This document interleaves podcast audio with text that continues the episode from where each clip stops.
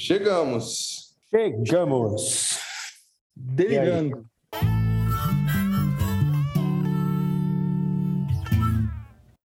Hoje é dia, hoje é dia. Já chegamos meio delirados, né, né Rafa? Então, eu ainda estou no meu delírio individual aqui. É, mas, enfim, hoje a gente vai falar da pesquisa do Zé, né? Vamos já dar largada.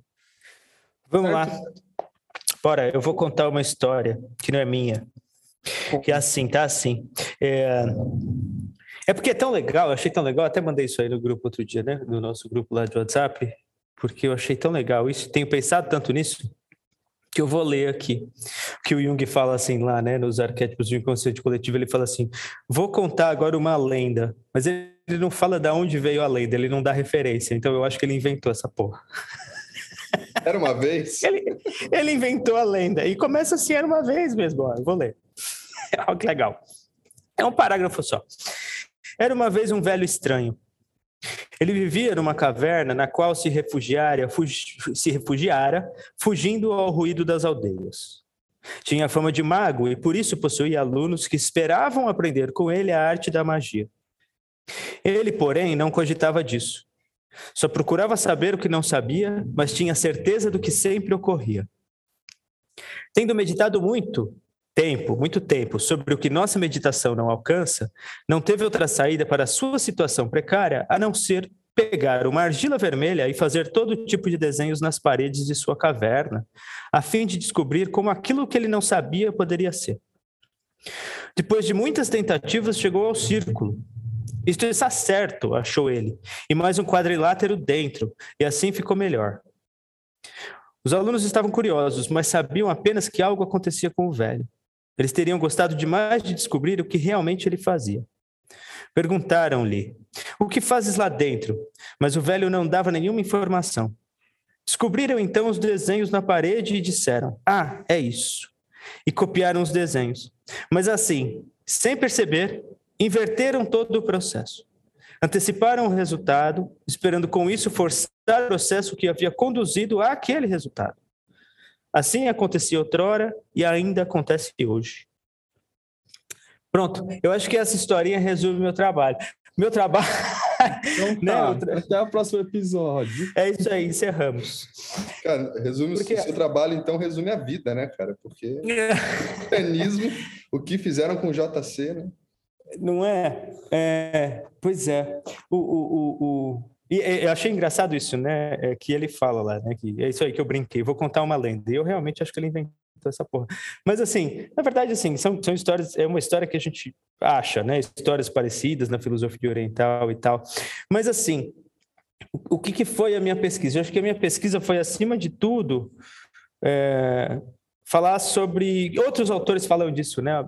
Muitos autores falam disso sobre, mas, mas falar sobre tudo de como a perda da, da, do pensamento simbólico, ou da atitude simbólica, ou como o Hillman gosta de falar, do pensamento metafórico, está é, tá invadindo cada vez mais a nossa vida cotidiana e não só mais a nossa vida, e aí, no, no caso específico da minha pesquisa, não só a nossa vida vígil, mas está invadindo também o mundo dos sonhos. Né? Então, e aí essa história ilustra bem porque é isso, né, cara? O cara foi para a caverna, entrou no próprio mundo imaginal, encontrou as imagens que faziam sentido para ele, as imagens brotaram da psique dele, e aí chegam uns caras de fora, encontram imagens que foram produzidas, né? Assim, imagens que a gente pode considerar, para usar o jargão, o conceito, imagens técnicas ou imagens exógenas, que não são exatamente a mesma coisa, mas se confundem de certa maneira e acham que, dá, que, que, que, tinham encontrado né, assim, a, a fórmula que leva, que leva ao autoconhecimento, ou né, sei lá qual é o termo que a gente pode usar aí. Mas no fim, inverter o processo, né? Assim. Ô Zé, é, isso me Fala. faz lembrar. É, eu, eu, eu, não. Realmente eu nunca li a história, né? Eu estou reproduzindo o que eu ouvi. Talvez você tenha ouvido também num curso que o Val deu. Eu não sei qual curso que foi, se foi o curso de tipo, se foi o curso, ah, sei lá, algum curso, enfim, que ele fala da questão dos florais de Bach. é, não sei se vocês já ouviram essa história, que ele, que ele vai, vai contar a história do tal do bar. Eu não tenho, não conheço, então assim, se você está ouvindo isso agora eu falando e você tem profundidade na história do moço, me perdoe. Mas ele, ele vai dizer que, é, que o Bá foi, se refugiou num sítio, não sei o quê, é, revisitou a vida, refletiu, aprofundou e tal, e criou os florais e se curou, né? O cara se reinventou, psiquicamente falando, é, porque ele fez toda uma transformação de vida, né? Não porque ele inventou os florais. E aí hoje, né, fica o que acontece é a literalidade do uso dos florais. Ah, vou usar um floral porque me faz bem. Tudo bem, né? Não estou dizendo que não.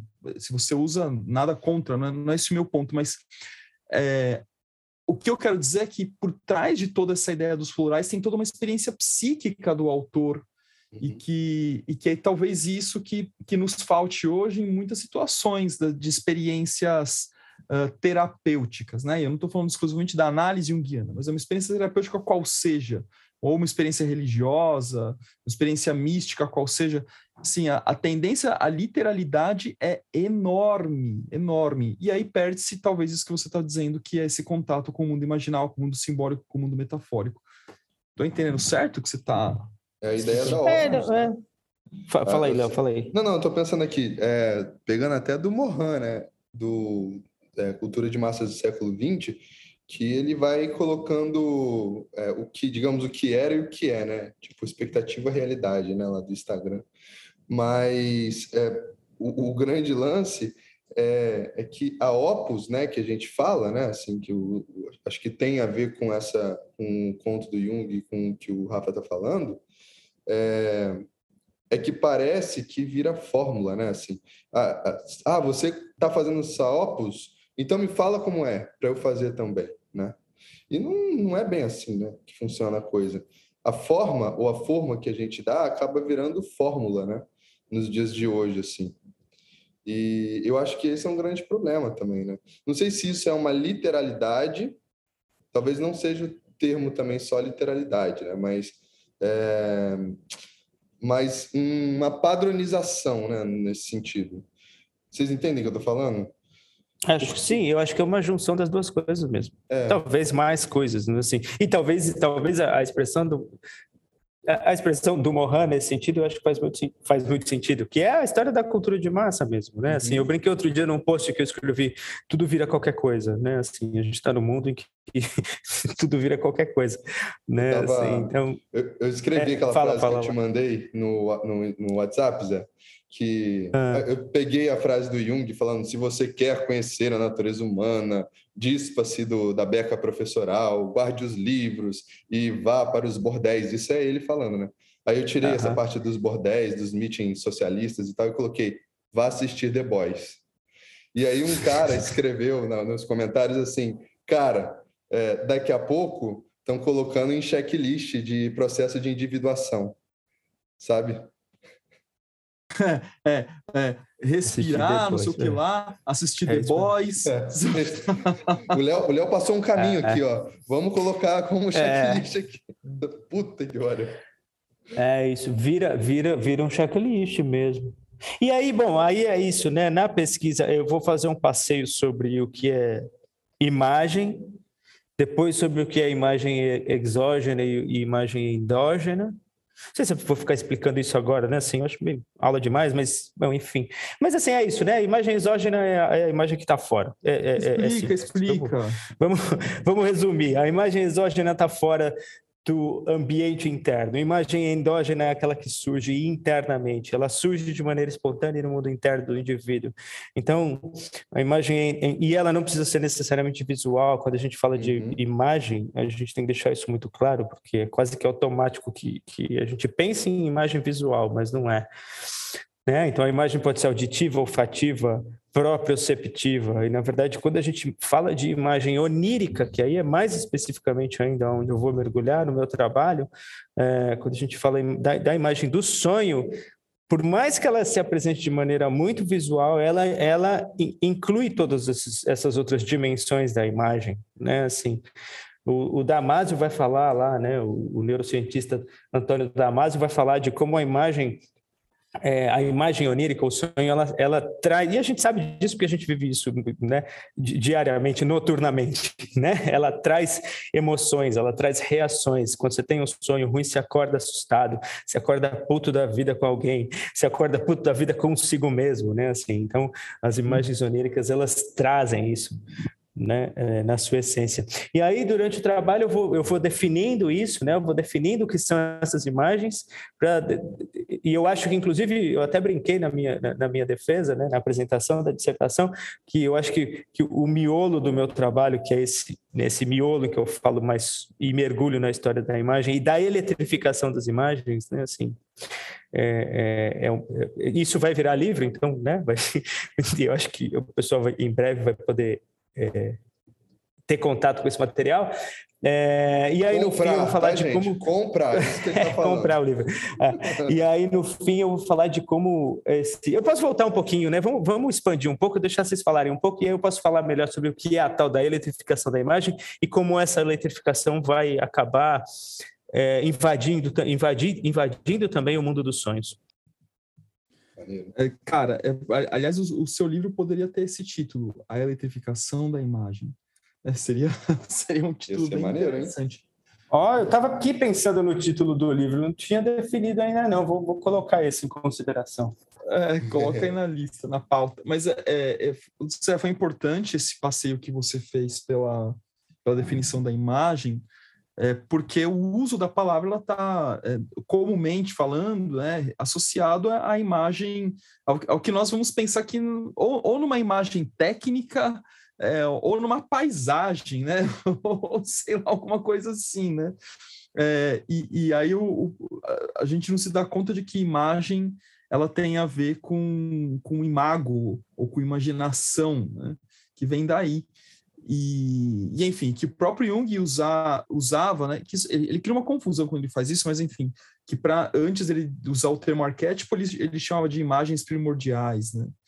Então é, é isso, né? Acho que, que é importante. E é uma confusão boa, vai. Vamos dizer que é uma confusão boa essa daí. Boa é no legal, sentido legal. positivo, entendeu? Que faz a gente refletir sobre a coisa, assim, sabe? Essa, esse, esse paradoxo, né? De de ser estrutura, mas ainda ter uma energia ali, de ter um movimento, como é que funciona isso e tal. Eu acho que é bem interessante que é, o conceito de arquétipo no Jung é, não é uma coisa que você vai colocar em duas frases assim, né? No final das contas, se você quiser ampliar, né? Ou você quiser reconhecer o que, que é. Tem lugar até que ele fala, os arquétipos estão nas coisas. Né? É muito louco. É. Mas só, só para só finalizar aqui, é, a, a, imagem ela tem o radical mag também, que vai para magia. Né? Então, oh, que legal, tem, você não sabia, hein? É, então tem é, tudo a ver. Tudo, tudo, tudo, tudo a ver com a ideia da opus que a gente está falando, né? Que é o, esse processo, né? É, onírico, esse processo fantasioso, esse processo, não estou falando fantasia no, no, sentido negativo, mas estou falando é, do, do, miolo, do humus que tem em nós, não sei se posso falar humus, sei lá, e que para mim é o talvez o centro de tudo, assim, sabe? É aquela coisa que você vai manipulando, você é manipulado, você vai transformando, você vai sendo transformado e a coisa vai como um processo e não só como uma coisa visual, entendeu? Ou qualquer outra coisa. O, o Zé, só, só hum. para. É, nós, nós apresentamos no ano passado, acho que foi ano passado, né, aquele trabalho sobre a escala da, da abstração e, a, e o aumento do uso das, das sex dolls. Sex dolls. É, e aí você trouxe uma. Depois a gente pode até falar mais desse trabalho, eu achei interessante ele, né? É, mas você trouxe para a gente um conceito, a gente trabalhou em cima desse conceito, nós três em, em parceria, né? Ah, que estabelecendo uma, uma oposição entre a escalada da abstração e a falta do pensamento simbólico. No começo foi, foi confuso isso para mim, mas depois eu fui entendendo. É muito louco, né? Eu queria que você, não sei se está no seu trabalho, mas eu queria te ouvir, porque é, a, a abstração ela de fato faz oposição ao pensamento simbólico, assim, não, porque eu tenho que abstrair, não sei o que lá. Pois é, a abstração, ela opõe o pensamento simbólico. Mas explica aí pra gente, isso está no seu trabalho também, de alguma forma?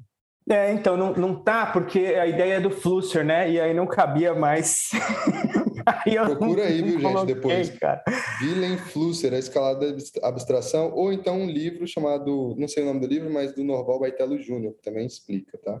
Se eu não me engano, é iconofagia, mas não sei agora direito. Ele fala na iconofagia e ele fala também na serpente, a maçã e o holograma.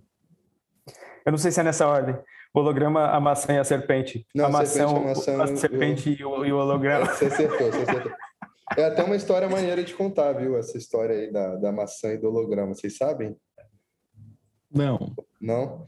São, eram dois caras, doutores no, no congresso, discutindo sobre a imagem, né? E um falando que o holograma era a mesma, o holograma da maçã é a mesma coisa do que a maçã, né? E como lá não, não, é, não tem essa ideia ainda, eles não trariam talvez a ideia da imagem psíquica, mas de uma complexidade das imagens nos sentidos, talvez possa entrar aí a psíquica. É, ficou, os dois ficaram horas discutindo, horas. Só que um ia perder a viagem. E aí ele falou: "Tô indo embora". E aí o outro falou assim: "Beleza, então". É, e ele era a favor de, da maçã e o cara que ia embora era a favor do holograma. Ele falou: beleza, então. Eu como a maçã e você come o holograma. E aí acaba a discussão, entendeu? Fim. É do Muito caralho, bom. Né? É legal. E, e, e, talvez interessante, né? Porque o holograma acaba devorando o indivíduo, né? É. Tipo, um, é, um come a maçã e o outro é comido pelo holograma, né? Talvez seja essa ideia do. Não sei se o, se o Norval fala disso, mas é interessante pensar, né? Assim, Exatamente. Põe no seu livro. Ideia da iconofagia, é, né? Do ícone é. comendo, devorando as pessoas. Ele vai Porque, ser assim, devorado assim, pelo ícone. Só da gente, é. só para abrir aqui rapidinho, é, o, a ideia da, da imagem, né? A ideia da maçã. Quando a gente morde uma maçã, a gente tem imagens olfativas, gustativas, de tato né? Visual, porque a gente precisa ver que a maçã está suculenta, né? É, proprioceptiva para comer ela sem pegar a semente, né? Porque tem gente que come até com a semente, mas tem gente que não. E ainda tem tudo isso como uma imagem psíquica, né? Como um processo. Então ela é muito mais complexa do que a visual do holograma, né? Olha o quanto que é. atravessa a gente comendo uma maçã. Não é? É, mas, mas aí respondendo lá, respondendo mais ou menos, né? Porque eu, a gente, eu joguei a ideia lá, mas é interessante pensar isso, né? Eu pensei, Rafa, assim, né? De como a escalada da, da abstração é, é difícil, é, eu acho que é muito difícil saber, é meio, já que a gente está brincando com as imagens, o ovo e a galinha, né? Mas como se uma, uma coisa realmente fosse talvez consequência e causa da outra, né? Assim, como a, a, a, abstração de tudo é um sintoma da falta de, de pensamento simbólico, né? Assim, como se fosse um, um, um, um aí trazendo para o Jung, né? Assim, como se fosse o movimento enantiodrômico mesmo, né? Assim, isso precisa vir de alguma maneira. Então, o exercício do pensamento simbólico precisa acontecer de alguma maneira e ele aí acontece, né? Assim, já que a gente não se entrega para as imagens de maneira é, é, é, volitiva, talvez, né? Assim, é, é, deixando, indo para o mundo interno, voltando lá na, na historinha, né? Do homem, do, do velho que vai para dentro da caverna. Já que a gente não consegue fazer esse caminho, então as imagens e aí buscando lá a ideia de arquétipo agora, né? Assim, a imago, as imagens primordiais, através dos complexos, acabam nos tomando e aí, né, invadindo o nosso mundo através das imagens, das próprias imagens. Sei lá, é mais ou menos essa a ideia, eu acho que estava por trás daquele negócio. daquela essa maluquice aí. Daquele negócio. É, não, daquele negócio. Sobre... Ah, diga, diga. Não, não, fala lá, fala lá. Depois eu vou entrar nesse livro do, do, do, do Norval, porque é, de, é, nesse livro que eu vou ter o primeiro contato com o Weiburg, e aí depois eu vou buscar os textos do Weiburg original. Né, é, não, mas eu queria saber como. Eu, e aí, como que você faz essa, esse movimento de. Que é muito legal, cara, quando você fala da eletrificação da imagem, né? E, e é assim, acho é importante mencionar para o pessoal aqui, né, que é, o Zé já fez um passeio, né, conceitual sobre o que, que a gente está tá tentando dizer quando a gente usa a palavra imagem, né? E que tem um campo de pesquisa que são as ciências do imaginário é, que tem diversos autores que vão aportar nesse campo científico e que o Jung é um dos autores consultados. Por isso que, que Jung e ciências do imaginário tem tudo a ver. Apesar do Jung não ser exatamente um cientista do imaginário, mas ao mesmo tempo ele é um cientista do imaginário. Posso dar um adendo rapidinho? É, não, não dá para falar que ele não é. Né? se chama Gilbert Durand, né? E ele ia num, num barzinho chamado Era, vocês manjam? No círculo de Era. Tô brincando. Ele, ele ia nas conferências, né? Na Olha só, a gente podia abrir um pub, né? Vamos juntar, abrir um pub chamado Bora. Eranos. Pô, ia ser muito bom, cara. Ia ser muito Delirium. Bom. É, delírio, delírio, delírio, delírio é nome de motel, já falei. Não, é, era, era, era, podia ser o nome de uma bebida só, no delírio. é, não é? Mas volta, volta aí, era, não é, é? Não, é, é só para falar que o Jung e o Gilbert Durand trocaram muitas ideias, muitas, entendeu? Só que um seguiu para o lado da antropologia e da imagem, o outro seguiu para o lado da psicologia, entendeu? Assim, é, e, e deram os, os seus próprios nomes para alguns mesmos fenômenos, entendeu? Concordo, Léo, concordo. Quando você ótimo lê, isso, é, né? é, faz parte da vida, né? Quando você é lê ótimo. Estruturas Antropológicas do Imaginário, que é o livro central do Duran, Duran não tem uma obra, né? Ele tem, assim, alguns livros, né? Mas, é, mas Estruturas Antropológicas do Imaginário, que é a tese central dele, Cara, poderia ser um volume 9 barra 3 do Jung, Arquétipos e o Inconsciente Coletivo, parte 2. É, que assim, tá ali, né? Claro que é um outro estilo de escrita, né? Uma outra, uma, uma outra forma de leitura do fenômeno, mas assim, mas é muito parecida, né? É, então, assim, e, e, é importante que nesse círculo de Eranos tinha a Von Franz palestrou, Hillman palestrou, né? Então, uma coisa bem, uhum. bem interessante mesmo. Acho que o Michel Eliade também, Joseph Campbell. Sim, sim. Tem foto dos fato, dois juntos com o Jung, sabe? Tem umas paradas. Assim. É, o, é, o próprio, o, acho que, que o próprio uma... Cita o Eliade no livro dele, assim, então é, é o que dá uma certa. Tem, tem, tem, uma, tem uma tradução do Xing que saiu de lá, que não é, é a tradução legal. do Wilhelm. É, é a tradução de um cara, de um italiano, que é uma tradução que eu gosto muito.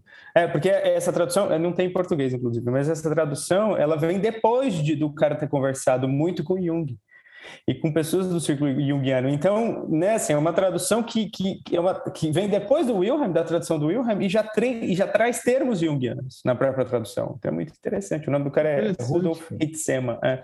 Ele traduziu do chinês para o italiano e eu consegui essa tradução em inglês, mas não existe em português, infelizmente. Essas conferências, né, só para quem está escutando a gente, é, não era um congresso simples, viu, gente? É, o Jung ficou muito preocupado com isso. Eu não sei com quem que ele falou, com quem que produziu, eu não sei de nada disso. Eu sei desse diálogo, que ele falou que ele não queria um encontro de personas, como qualquer outro congresso. Ele queria é, comemorar, comer e orar, né? Orar no sentido de oralidade, de trazer também trabalhos, de trazer sua opus, né? E eu acho que deu certo, né? Porque todas as fotos que a gente vê tem, tem banquete e tem vinho. E, tem, e tem as publicações, né, cara, que não chegaram aqui. Não sei se um dia vão chegar, mas tem as publicações é, é, eles faziam publicações anuais, né? Assim, a publicação uhum. daquele, do encontro daquele ano. E tem os textos, alguns textos estão na obra do, do Jung, né? Então tá lá, é, é conferência apresentada no encontro de Éramos no, no, dia, no ano tal, tá lá, né? Assim, a gente acha essa referência. Mas o, as obras das outras pessoas é um pouco mais complicado, né? Assim, os textos aplicado, é, apresentados por outros autores nem sempre a gente encontra. Então, uhum. Trabalhei. É... Ô Zé, não Fala. sei se você vai seguir ou não. E, e como é que você, link, você já linkou ou você vai linkar isso com o fascismo? Não, o fascismo vem depois. O fascismo vem agora, mas assim, está é, é começando agora, na verdade. É, porque aí a, a, ideia do projeto atual, né, assim, que é, que é estudar é, entre outras, entre várias coisas que vão surgir no trabalho, a gente sabe disso quando a gente faz ciência assim, né? Assim, é, é a minha ideia é entender a projeção do mal nas figuras hum. do mal, né, nas imagens, né, assim. Então, a proje... como como funciona não é, não é necessariamente como funciona a projeção do mal nas imagens, mas na verdade o quanto e eu tenho uma hipótese sobre isso, na verdade, né, assim, é o quanto essa projeção faz com que nós não lidemos com o mal que habita a nossa própria psique. Né? Como o mal fica projetado na imagem, principalmente em propaganda de guerra, mas não necessariamente, eu vou pegar a propaganda de guerra né? Assim, eu quero pegar a propaganda da primeira, primeira e segunda guerra mundial, principalmente, mas assim, é, é, não é só lá, né? Na verdade, a gente está vivendo isso aí o tempo inteiro em, em, em, na forma das fake news. Mas isso é, é, é para frente. Eu quero voltar na história da eletrificação, porque assim, Eu acho que tem que tá, tá rolando. Eu, esse livro do, do, do, Norval, né, a Serpente Amação e Holograma, é muito legal, porque ele vai, ele vai trazer lá a, a, a, a referência, né, assim, ele vai trazer ideias do Abby Warburg, que na verdade foi o primeiro, talvez, a perceber, se bem que mais ou menos, porque o Jung também fala isso, né, assim, o Jung vai dizer, Zeus não está mais no Olimpo, mas está né, no, no, no, no, corpo, no coração das pessoas, né, se referindo a como é, o Deus se transformou é, em doença, mas também falando já dos marcapassos, né? Assim, já de como, é, de como a eletricidade começa a invadir é, os nossos lares. Mas o, o Abi Warburg vai falar é, é, especificamente das imagens, né? Assim, então ele vai buscar imagens é, de tribos indígenas no, no, nos Estados Unidos, né, de como essas tribos pintavam os raios né, como se fossem serpentes, e aí ele vai trazer isso, eu estou dando um salto, né? Assim, para aprofundar tem que ler o texto, mas ele vai trazer isso para uma imagem específica de um, de um, que ele chama, uma foto que ele tirou que, que chama Tio Sam, né? Assim, de um velho andando em São Francisco, né? E os postes e os fios de eletricidade atrás desse, desse velho né, e de como a eletricidade está cada vez mais próxima de nós. É, e aí, na verdade, o próprio Norval vai falar da, né, de como cada vez mais as imagens estão eletrificadas. O passo que eu dou a mais é falar de como as imagens oníricas estão sendo eletrificadas, né, e de como estão surgindo técnicas de estudos dentro da neurociência e a gente sabe que a tecnologia se desenvolve muito através da ciência, né? Assim, a ciência descobre, descobre técnicas que vão ser utilizadas podem ser utilizadas tanto para o bem quanto para o mal, digamos assim, né? É, mas de quanto essas, essas novas essas inovações, essas técnicas da neurociência, na minha visão distópica do futuro, vão acabar levando para uma invasão do mundo onírico, né? Assim, e aí eu vou falar de três experimentos principais lá, e, e que são é, é um deles fala sobre é, a decodificação de imagens oníricas, que ainda é muito é, rústica, ainda é muito pequena, mas que já é possível, né? Assim, então os caras já conseguem em laboratório a partir de um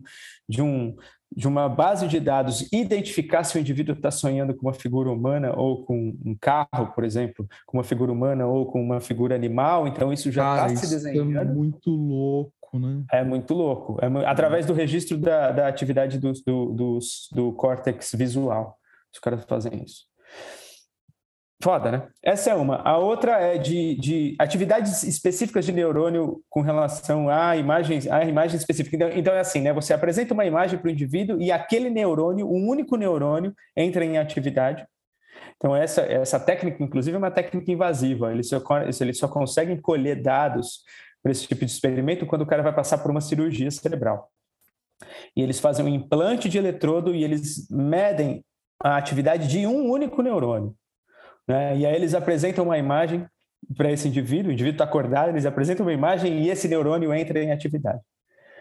É, e aí, dependendo da imagem, o neurônio entra não. Nos Estados Unidos chamaram esse, esse, esse experimento, né? Assim, ficou conhecido pelo o experimento que descobriu o neurônio da Jennifer Aniston. O neurônio Jennifer Aniston, porque eles apresentavam uma imagem da, da atriz e o neurônio a, a, entrava em atividade para um dos sujeitos. E quando apresentava outra imagem, o neurônio ficava quieto. Né? Então, era um neurônio que só entrava em atividade quando o cara via Jennifer Aniston. Maluquice, né? Uh, e o terceiro experimento, que eu acho que também é, é, meio assustador, é o de comunicação entre, entre experimentador e sujeito durante sonho lúcido.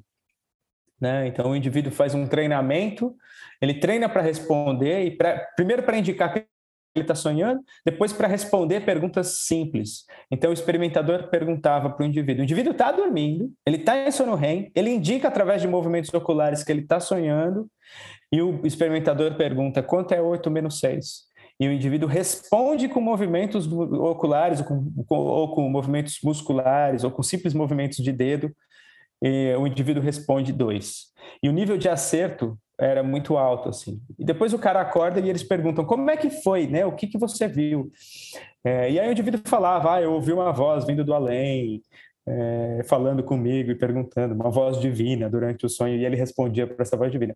Mas, enfim, é, é, né, se a gente juntar essas três coisas, você sabe como o neurônio responde a uma imagem, você consegue se comunicar com o cara, e você consegue decodificar com o que ele está sonhando, pronto, rede social, né? assim, rede social, propaganda enquanto a gente está dormindo. A gente não está muito longe disso, não.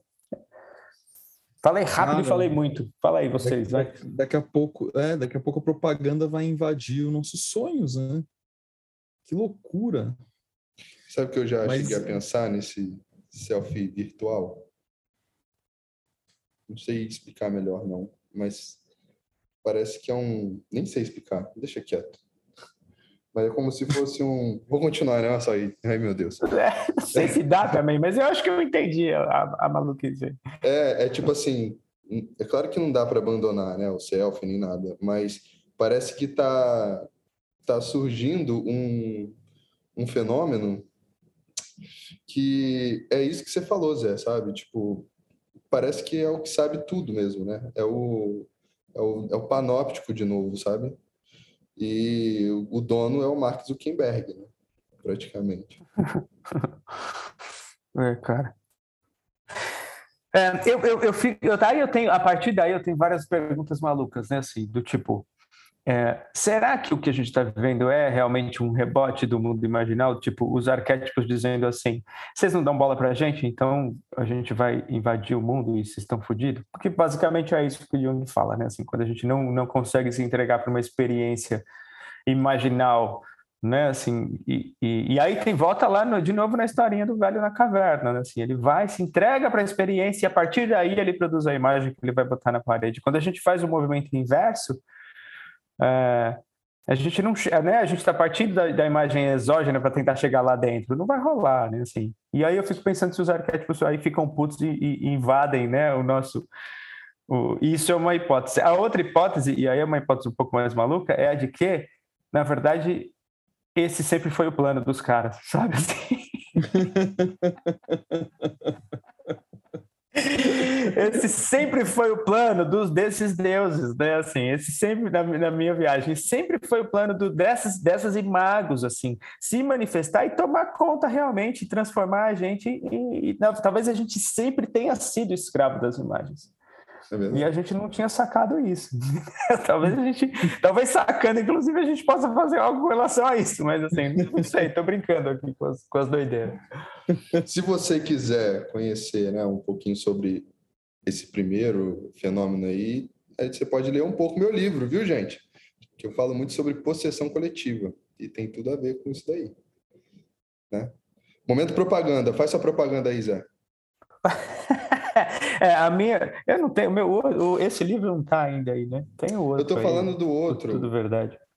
Ou não? É, o, tudo, o Tudo Verdade a gente precisa falar desse aí, meu, em algum momento, né? E aquela outra coisa, ainda não, não saiu? Não... Ah, não, não, não, não, não. Não vai, não vai rolar exatamente agora. Eu vou, eu, vou, eu vou abrir um grupo de estudos de imagem e sonho, mas vai ser um grupo de estudos mesmo, assim, semanal. Eu ainda estou montando o, o, o formato aqui, como é que vai ser. É o curso específico de sonho, aí não posso falar ainda.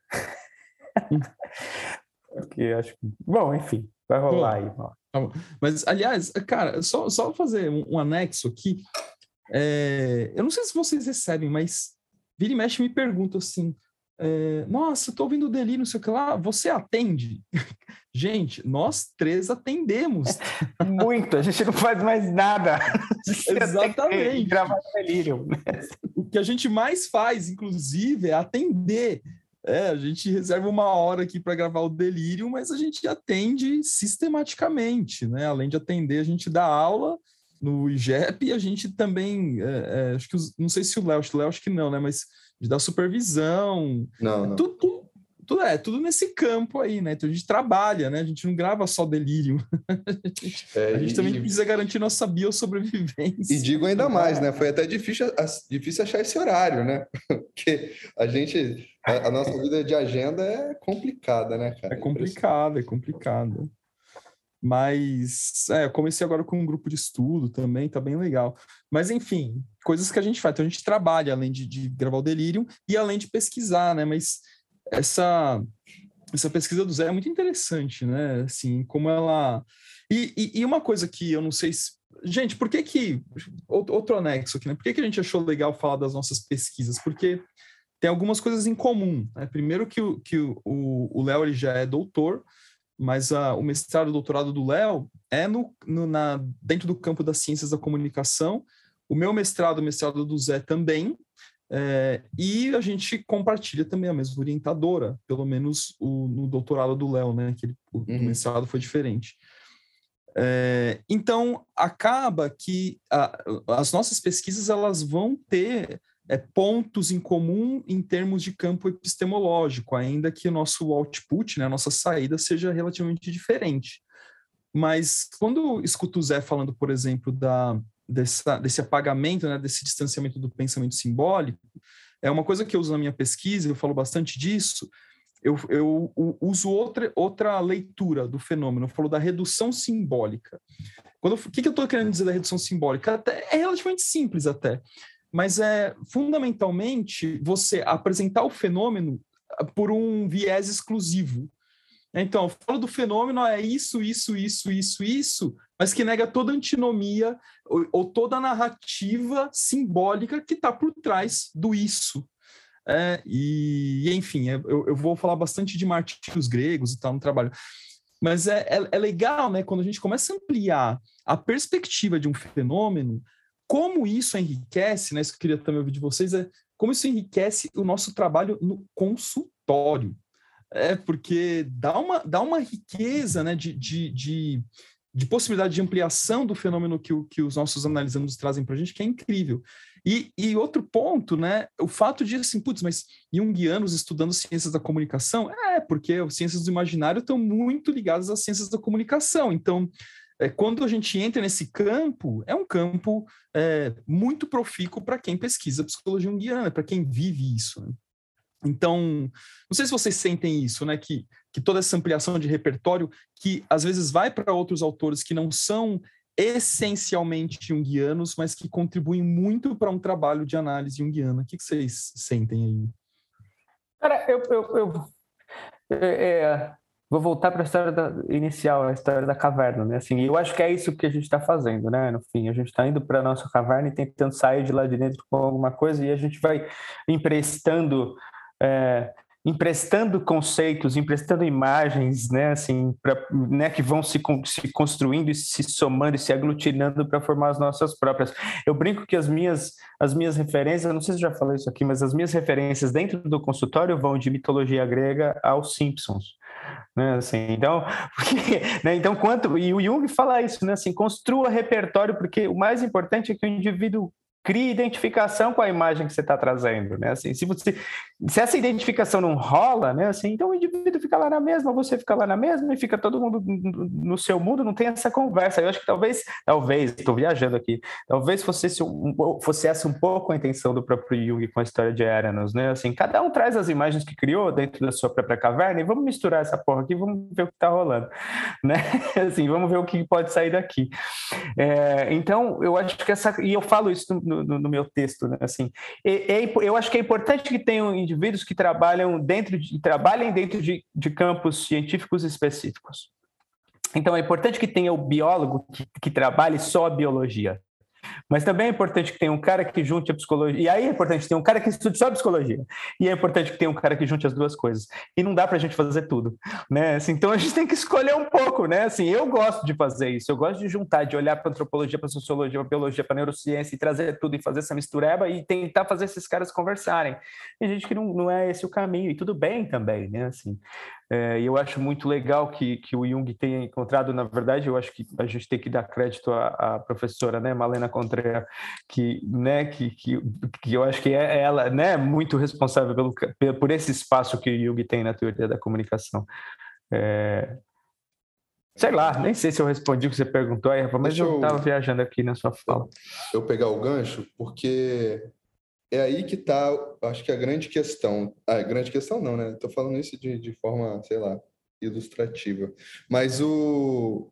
Por, me perguntaram, né? E eu até coloco isso, acho que esse é o último parágrafo do meu livro. É, na verdade, a gente também entende comunicação pautado na ideia da imagem visual. Então, da comunicação que a gente chama de comunicação eletrônica, né? Ah, eu quando a gente fala comunicação, a pessoa está achando que é tablet, computador, telefone, celular, e não é, gente. Né? Quando a gente vai para a ideia ou, ou da... técnica, né, Léo? Assim, ou como técnica. fazer uma boa apresentação, sabe? Como Exatamente. falar bem. Exatamente, exatamente, né? E assim, comunicação, se a gente for olhar num, num olhar mais amplo, a gente vai chegar no mesmo lugar que o Jung chegou, que é o comum. Aquilo que está em comum entre todos nós. Entendeu? É, o, o, os arquétipos inconsciente coletivo é um fenômeno comum. Comum no sentido de tem, estar em todos. Então, quem estuda comunicação na nossa vertente não está falando só da parte eletrônica, né? da, da coisa da eletrificação, digamos assim. E esse, eu acredito que seja até o, o, a grande crítica que a gente está trazendo aqui hoje. É, mas a gente tem que olhar para esse lugar em comum que todos habitamos. Né? E se a gente não fizer isso, a gente vai continuar nessa puta crise ambiental, social, política é, e qualquer outra, né? Porque a gente está esquecendo e está perdendo o lugar do comum também. Então, eu acho que esse ponto toca os dois. Então, se eu fosse me intitular algum tipo de cientista, eu seria um cientista do comum. É, isso me faz lembrar do, do, do, de um livro chamado Gaia. Eu não li ele inteiro, eu li alguns trechos, alguns capítulos assim para poder compor meu trabalho também. Que um autor, eu, eu acho que é o Lovelock que vai falar que, que é muito louco assim, que a gente se pauta na. Eu, eu acho que eu já falei algum delírio isso, que a gente se pauta na, na, na estatística de um PIB, por exemplo, é, de um de indicador econômico, e a gente ignora indicadores óbvios, que é assim, você respirar e o ar está poluído, o ar que entra no seu nariz. É, ignora assim o desmatamento que está aí, é só observar. É, fazendo essa analogia, e é muito interessante, falei, caramba, a gente dá valor, é, volta para o trabalho do Zé, né? Ou, ou pelo menos para uma, uma consulta aí de trabalho para o Zé, né? Que é, a abstração ela vai ter mais importância do que aí neste nosso caso a literalidade, porque a uhum. literalidade não é do mal. É, a gente, a gente no, no campo junguiano, a gente bate muito na literalidade. Ah, é porque o cara é o pensamento literal. Não sei o que. A literalidade lá não é do mal. O problema é a unilateralização da literalidade. A literalidade ela é tão importante quanto o pensamento simbólico é uma de alguma forma vai, vai, vai, compor uma outra. Mas se eu perco a dimensão da literalidade, né, eu também pum, fui para o espaço. É, mas quando eu só estou na literalidade, é, eu estou perdido, perdido alguma coisa. Agora, se eu só estou só na abstração, eu também estou perdendo a dimensão da literalidade. Assim, respirar um ar poluído é literal. Né? Eu não preciso de, preciso de muito mais para poder aprofundar, né? É. É, eu só queria voltar numa outra coisa lá que ficou lá atrás, na hora que você estava falando, né, do consultório. Que no fim, cara, eu acho que o que a gente faz é um, entre é claro, né? não quero reduzir nosso trabalho nem o fenômeno, mas é um trabalho de é, é, é um trabalho de reeducação, né? Assim, talvez de, de educação mesmo, né? Assim, é, dessa educação que o Jung fala, né? O Jung fala dessa educação que, que não é essa educação formal, né? Assim, não é a educação do colégio, não é a educação do, da matemática, do português, que também está em falta, né? Assim, também está uma merda, né? assim, né? Que também está atrasada. O Siddhartha fala isso no livro, no livro dele lá, ou ele falou na, na, no livro novo que ele lançou, né? Assim, ele fala que a física que a gente aprende é uma física do século XIX, cara. Tipo, e aí é na escola você aprende uma física do século XIX. Tipo assim, Nossa. isso não faz o menor sentido. É foda, né, pensar nisso. E ele tá falando de uma coisa, né? Ele tá falando da física. Mas, mas voltando para a história da educação dentro do consultório, que é assim, dentro do consultório, dentro dos grupos de supervisão, do grupos de estudo, que é a educação do pensamento simbólico, ou a reeducação do pensamento simbólico, que na verdade eu nem sei. Talvez a gente possa pensar que lá na infância a gente teve, a gente foi perdendo de alguma maneira. Talvez seja um assunto para uma ampliação de uma hora aqui, inclusive. Mas, de qualquer forma, quando, quando o cara vem e ele te traz um sonho e você fala assim, será que é isso? E ele fala, será que é? E você fala, será que é outra coisa? E aí ele fica confuso, mas você não falou que era uma coisa? Eu falei, não, não falei que era uma coisa, eu perguntei se era. Sim, eu perguntei se era uma coisa e agora eu estou perguntando se não é o oposto. E será que não é uma terceira coisa?